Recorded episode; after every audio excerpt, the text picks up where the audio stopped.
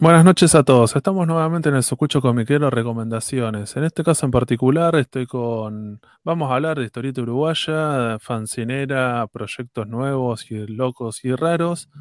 Y me acompaña nuestro uruguayo preferido, Martín Ibáñez. ¿Cómo anda, Martín? ¿Todo bien?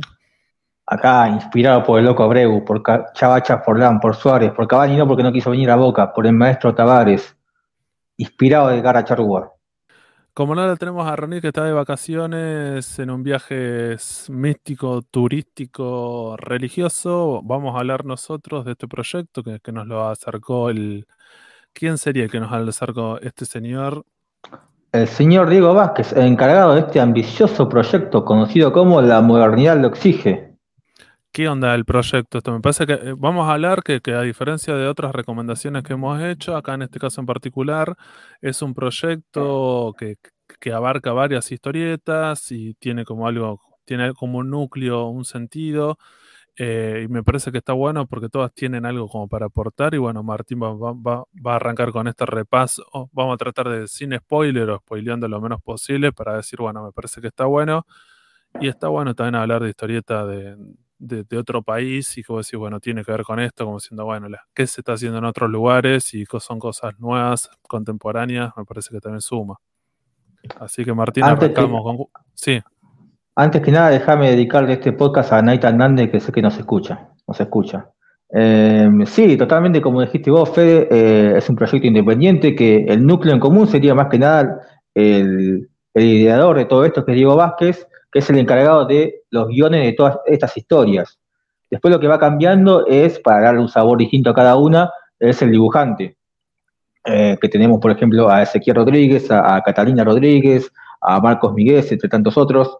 Eh, y son todas historias de relatos eh, visceral, con contenidos medios introspectivos. están buenas, están bastante interesantes. La primera de ellas es los personajes mueren y las historias terminan. Eh, ¿Te pasó alguna vez esto vos, Fede, esta situación? No. Antes de empezar, ¿no?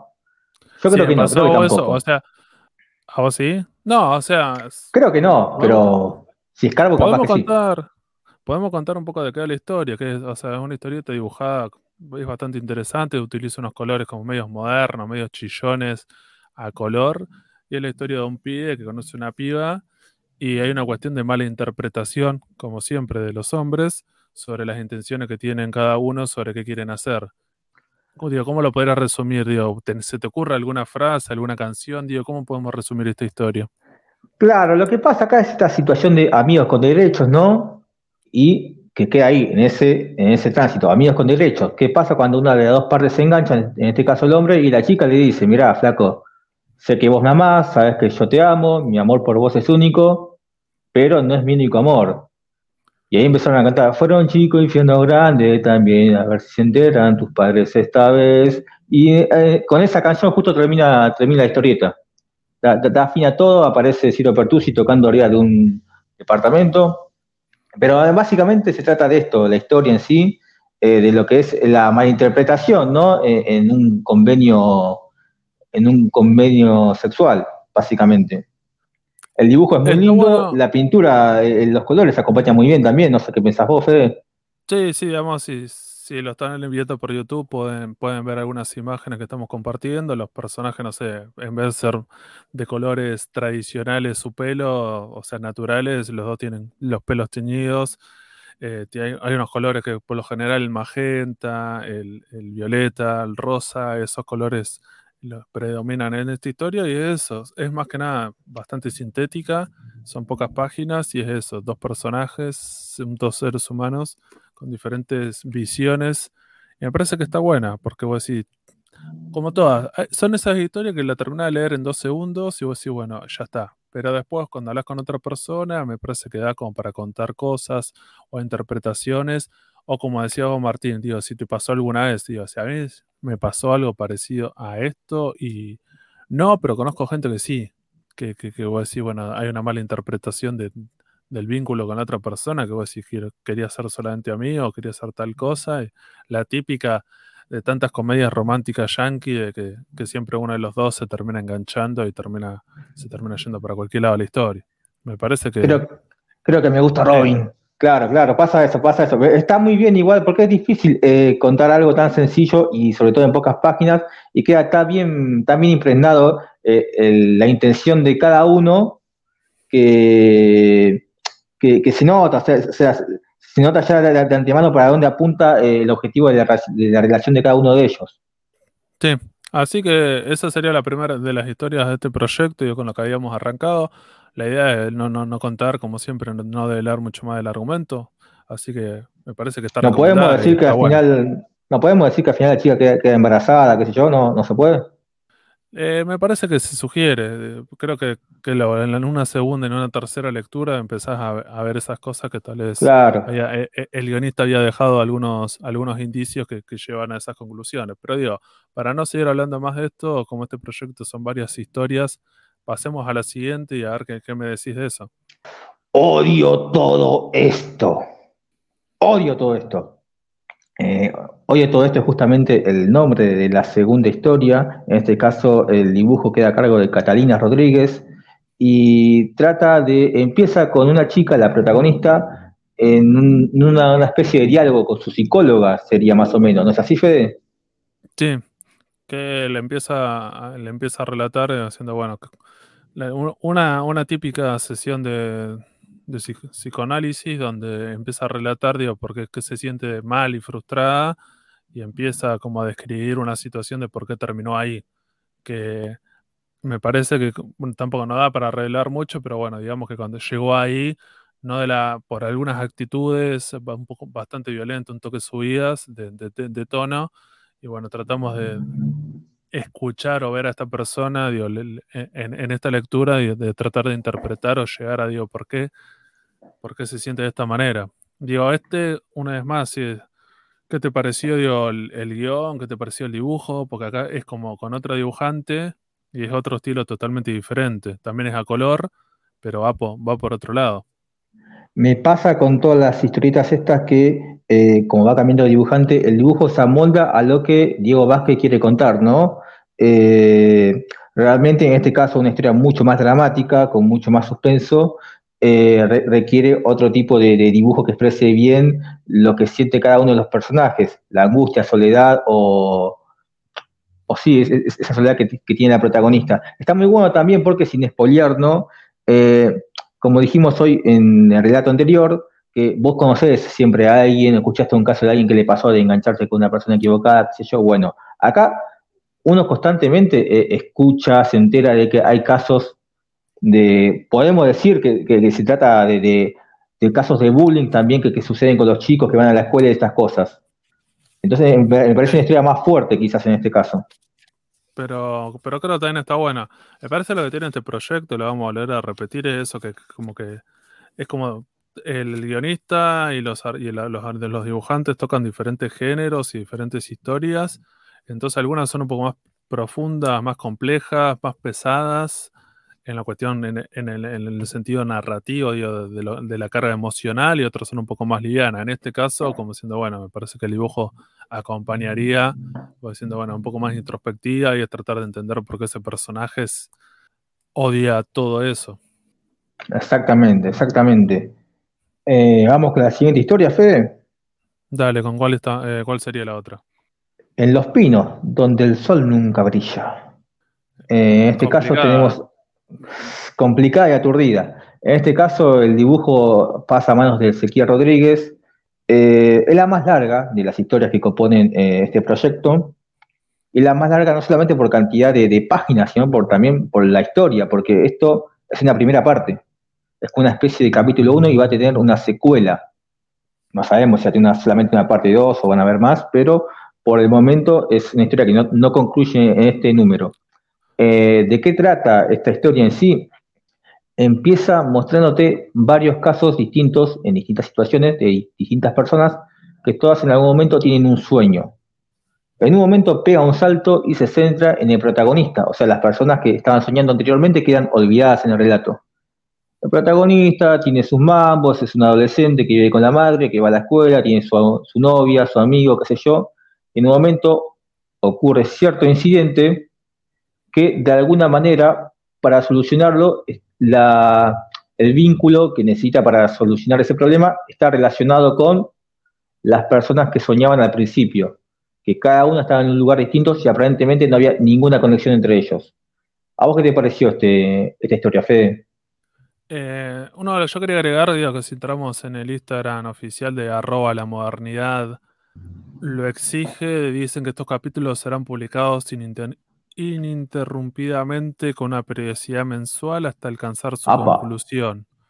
Eh, es como uno de los capítulos tal vez más oníricos, pero también es de género, porque es como medio como un thriller o de terror, como diciendo, bueno, estos personajes de entrada te plantean como una, un misterio que tenés que resolver.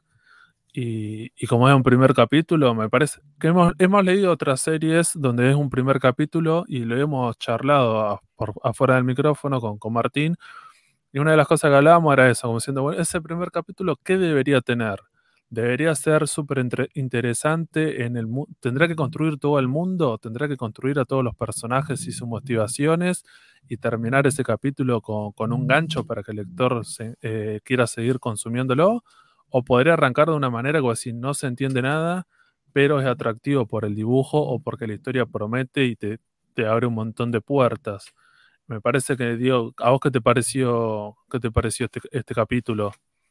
Me gustó porque la historia empieza en el final, podemos decir, ¿no? O sea, esto es una introducción, es un prólogo, es lo que debería ser un primer capítulo, es preparar, armarte el escenario para lo que viene. Eh, yo creo que si vos cuando lees un capítulo de lo que sea, no tenés el gancho para querer leer el segundo y fracasaste. En este caso, eh, la historia cumple su cometido de meterte en un clima y que esperes ansiosamente la parte 2. Sí, Sí, sí, me parece que, va por ese lado, como diciendo, bueno, ¿y ahora, ¿y ahora cómo sigue? Después digo, no sé qué te pareció el dibujo, porque nuevamente acá tenemos a, eh, tenemos a Ezequiel Rodríguez y digo, no sé, digo, una vez más el color, digo, cómo va por ese lado, digo, vemos esa tapa, que, lo estamos viendo también en, el canal de YouTube, digo, ¿qué te genera o, o te invita? Digo, no sé qué te pareció a vos. Como diría nuestro querido David el saxofonista, me remonta a los sueños de las ensoñaciones oníricas y no sé cuánto más adjetivo de sueños puede meter. Eh, sí, no, se ajusta realmente a lo que, a lo que debe la, obra, ¿no? Porque él repite en, la obra que vamos a hablar después y eh, también se ajusta a la demanda, en ese caso un toque más disérgico, pero contempla bien lo, que son los sueños de las personas, eh, el clima, la, la atención del protagonista, me parece que se adapta bien a eso. Y digamos que el, tema de lo onírico y los sueños es un terreno bastante complicado, solamente no es para cualquier persona, no se piensa un David Lynch, el director de cine norteamericano, poder transmitir un sueño y gente soñando, que vos decís, hay una libertad absoluta, pero tenés que tener... Totalmente. a pesar de que hay una libertad absoluta y cualquier persona puede soñar cualquier cosa, para vos transmitir eso en imágenes tiene que tener un hilo conductor de alguna manera, que diciendo, bueno, vos vas caminando una persona ves una cosa, se transforma en otra cosa, pero bueno, tiene que ser atractivo, tiene que tener como algún vínculo, algo para decir que no se, no se entiende nada, para que te pase eso. Digo, me parece que, acá el guionista tiene un saxo, un saxo imaginario y puede entrar en lo, terreno de lo onírico y me parece que, lo, cumple con, creces. Sí, creo que al fin de cuentas eh, eh, lo que termina plasmando termina siendo muy diáfano, ¿no? Sí, pero una vez más, me parece que está buena la historia, va por otro lado totalmente diferente. Me parece que este proyecto también está bueno eso, diciendo, bueno, ¿te interesa la cuestión de los sueños, el thriller y todas esas cosas? Va por acá. El otro, si no tenía nada que ver el anterior, o, el primero, que era más de, algo más cotidiano, algo más terrenal, entonces también es eso, muestra la amplitud que tiene tal el guionista y los intereses. Claro, creo que quizás, Fede, quizás de, de los, las historias que leímos, es la que menos podemos decir, che, ¿sabes que conozco a un flaco que le pasó esto? Quizás no, quizás en este caso es la, es la menos, la menos lógica por ese lado. Pero igual, justamente, por lo visto, es, el caballito de batalla de este proyecto. Es, es todo lo demás va a nuclear, va, a girar en torno a esta historieta. Sí, pero bueno, una vez más, sí, esto se llamaba entonces eh, en, los, pinos, donde... el sol no brilla. Bien. ¿El próximo historia cuál sería? Tu telenovela de la tarde. Con la señorita esta tomando el tecito en la pantalla de Telefe. Algunos tiene algunas referencias, digo, como siendo el, ¿qué sería? ¿De dónde, de dónde va? Digo, una vez más tenemos al dibujante Ezequiel Rodríguez junto con el guionista Diego Vázquez. ¿Y de qué va esta historia? Eh, está linda la metáfora, es interesante, tu telenovela de la tarde, ¿no? ¿A qué hace referencia? En este caso, a la de, dos amigos, una, una, chica y un chico, en realidad chica, chico, eh, una joven y un joven, sería mejor, acorde a la edad de ellos. En este caso, la joven invita a su amigo a la casa de ella a charlar de la vida, qué sé yo, obviamente para que esta charla sea más entretenida, la acompañan con algún que otro estupefaciente, con alguna que otra, a una que otra cosita, una sustancia media rara para que se vayan desenvolviendo y profundice más en el diálogo. Eh, y esa charla, esa, situación que se repite constantemente, porque no es la primera vez que lo invita a la casa, constante, siempre lo llama para que hablen de la vida, es lo que para ella sería su entretenimiento de la tarde, o sea, su telenovela de la tarde. Y en este caso profundizan, no, no hay un hilo conductor de la charla de ellos, simplemente hablan de lo que les pasa a ellos en la vida, desde, desde un tema hasta otro tema nada que ver. Eh, y se van liberando a medida que se van sintiendo más pegados por esta sustancia. Eh, ¿Te ha pasado, Fede, esto vos? ¿Has consumido cosas raras que te han hecho profundizar y cortar lo más profundo de tu ser? Esquivo como un campeón esa pregunta y respondo con una referencia calidad, pop qué calidad. de una serie que, bueno, ahora tuvo en su continuación una secuela bastante olvidable en Netflix que se llama That's 70 Show. En esta serie que estaba ambientada en los 70, una de las características que tenían que eran todos adolescentes y tenían traumas adolescentes y salieron un montón de Aston Catcher, Mila Kunis, Topper Grace, un montón de, de, estos actores después se hicieron conocido, terminaron en el cine, más o menos famoso. Bueno, uno terminó en Cana, pero bueno, es, otro tema. Pero bueno, una de las cosas que tenías en esa serie es que siempre había como en un momento iban al sótano eh, de uno de los del protagonista a fumar eh, marihuana y se sentaban como en ronda y la cámara era como que iba girando alrededor de ellos y siempre era como que el estado, las caras que iban poniendo era como que cada vez iban entrando en ese trance y siempre eran como que cada uno le pegaba de manera diferente. Entonces había como un hilo conductor, como que estaban charlando de algo y tal vez alguno de esos personajes terminaba como tirando cosas como medio incoherentes y nada que ver.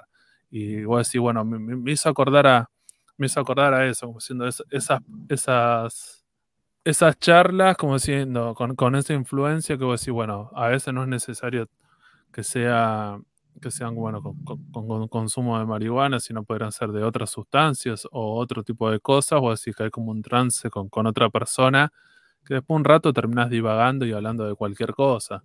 Me parece que, tal vez eso es lo que quiere compartir o lo que quiere decir el, guionista. No sé qué te parece. Sí, sí, quería, coincido totalmente, quería agregar también el dibujo, cómo acompaña, ¿no? Eh, lo lisérgico de esta situación y también los colores. Eh, son dos chicos consumiendo sustancias y, eh, o marihuana, entre otras cosas, y los colores eh, van marcando algo, ¿no? ¿Por qué la chica se ve toda azul, por ejemplo? ¿Por qué los insectos se ven tan grandes? va acompañando, me parece, el clima, inclusive los diálogos, los colores de, los diálogos de cada uno también son diferentes. No sé si notaste también estos aspectos. Sí, me hizo acordar a Sadman, cuando leí la historieta Sadman, que cuando habla Sadman siempre su logo de texto es negro lo de los otros personajes van cambiando, si es delirio, por lo general es, es como de color y todas esas cuestiones. Me hizo acordar, me hizo acordar a eso. Eh, pero también, digamos que en Uruguay los atraviesa una cuestión de su legislación y su política de, una manera diferente, este, el consumo de, esta sustancia en particular, por la legalidad y cómo compran y eso.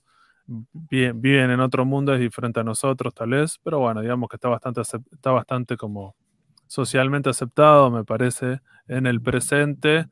Y bueno, son también tiene que ver con la, edad que tienen los personajes, que tendrían veintipico años, no sé. Sí, sí, están en esa edad, están en esa. Y bueno, y, por cómo están vestidos y las cosas que dicen y comentan, me parece que, va por ese lado, como siendo, bueno, son esos dos personajes que se juntan y hablan sobre, sobre la vida, sobre cosas como si, bueno, te juntas con un amigo a hablar de cosas está tan bien hecho, Fede, que de lo que ellos hablan no importa. Porque eh, no, no, hablan de un tema en específico, van hablando, es como si cortemos acá y empecemos a hablar nosotros de la vida. Y cómo te fue, qué sé yo. en 20 minutos podemos hablar de un montón de cosas, no enfocándonos en un solo tema. Entonces, está tan bien hecho que lo que importa es eso, no eh, el hilo conductor en sí de la charla. Sí, así que este sería tu telenovela de la tarde, de Diego Vázquez y Ezequiel Rodríguez. La próxima, ¿cuál sería? No hay próxima, Fede. Luego concluye al fin.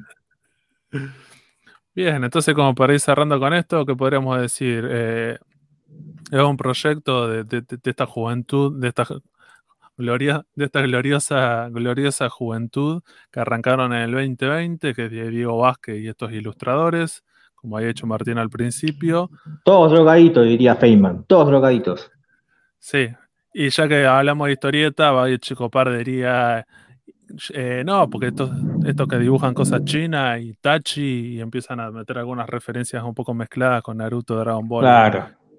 Pero una vez más, digo, como para ir cerrando con esto, por lo que veíamos en su, en su Instagram oficial, se puede conseguir en, en convenciones euro, eh, europeas, iba a decir, uruguayas, sin comiquerías uruguayas en ese momento, porque es un proyecto que la mayoría son como hoy en día cuando hablamos de fanzines y autoedición, me parece que, ya vamos a tener un programa para, hablar un poco más sobre ese tema. Porque me interesa, ¿eh? Porque a veces nos quedamos con la idea esa del fanzine antiguo o de los 90, que eran fotocopias con un ganchito y la tapa un poquito más gruesa. Y hoy en día la autoedición, no sé, nos pasa como por ejemplo en Argentina con, con Dolores Alcatena, que los, sus libros son autoeditados, pero ya empiezan a tener una calidad que vos decís hoy en día, gracias a la tecnología, vos lo ves, son libritos, tales finos, con pocas páginas, pero bueno, vos estaba justo viendo estos libros y tienen como muy buena calidad y están buenos, me parece que, que garpan por ese lado. El, mismo libro que ganó los Cinder, el Distancia, es una autoedición. Claro, sí, sí, y, y justo les quería mostrar uno de estos que tenía que ver como diciendo, es vos lo veis o decís, bueno, va por ese lado. Una de las características que tiene la autoedición el presente es eso. Tratemos de pensar, o si alguien todavía sigue pensando en esa idea que son fotocopias súper con toner súper quemado y, todo corrido, así nomás. No, hoy en día la autoedición ya hace un par de años, gracias a la tecnología, puede hacer cosas, como decir, realmente son súper chetas, tan buenas. Así que digo, bueno, ¿recomendás entonces este proyecto? ¿La modernidad lo exige? Obvio, y si sos uruguayo y no sabes dónde conseguirlo, acércate a Lannister Comics o a Franca Comics y lo vas a encontrar. Y en las convenciones, que al parecer hay varias en, Uruguay, pero bueno, también vamos dentro de poco también vamos a, hablar un poco más de historieta uruguaya y esto sería como casi como el capítulo cero. Me parece que estaba bueno como para arrancar con esto. No, no lo debemos porque una de las integrantes, bueno, siempre está hablando de Uruguay como mejor país del mundo, entonces bueno, vamos a ver hay, hay, que preguntarle, hay que preguntarle a Ronica cuánto acude a su telenovela de la tarde. Hay que preguntarle eso. Esa es la primera pregunta. Así que bueno, esto fue todo en este programa de recomendaciones de lecturas, más que nada lecturas que, que hemos tenido los integrantes del podcast, La Modernidad lo exige. Gracias por habernos escuchado. Esto fue el Sucucho Comiquero Podcast. Saludos, gente. Chau, chau.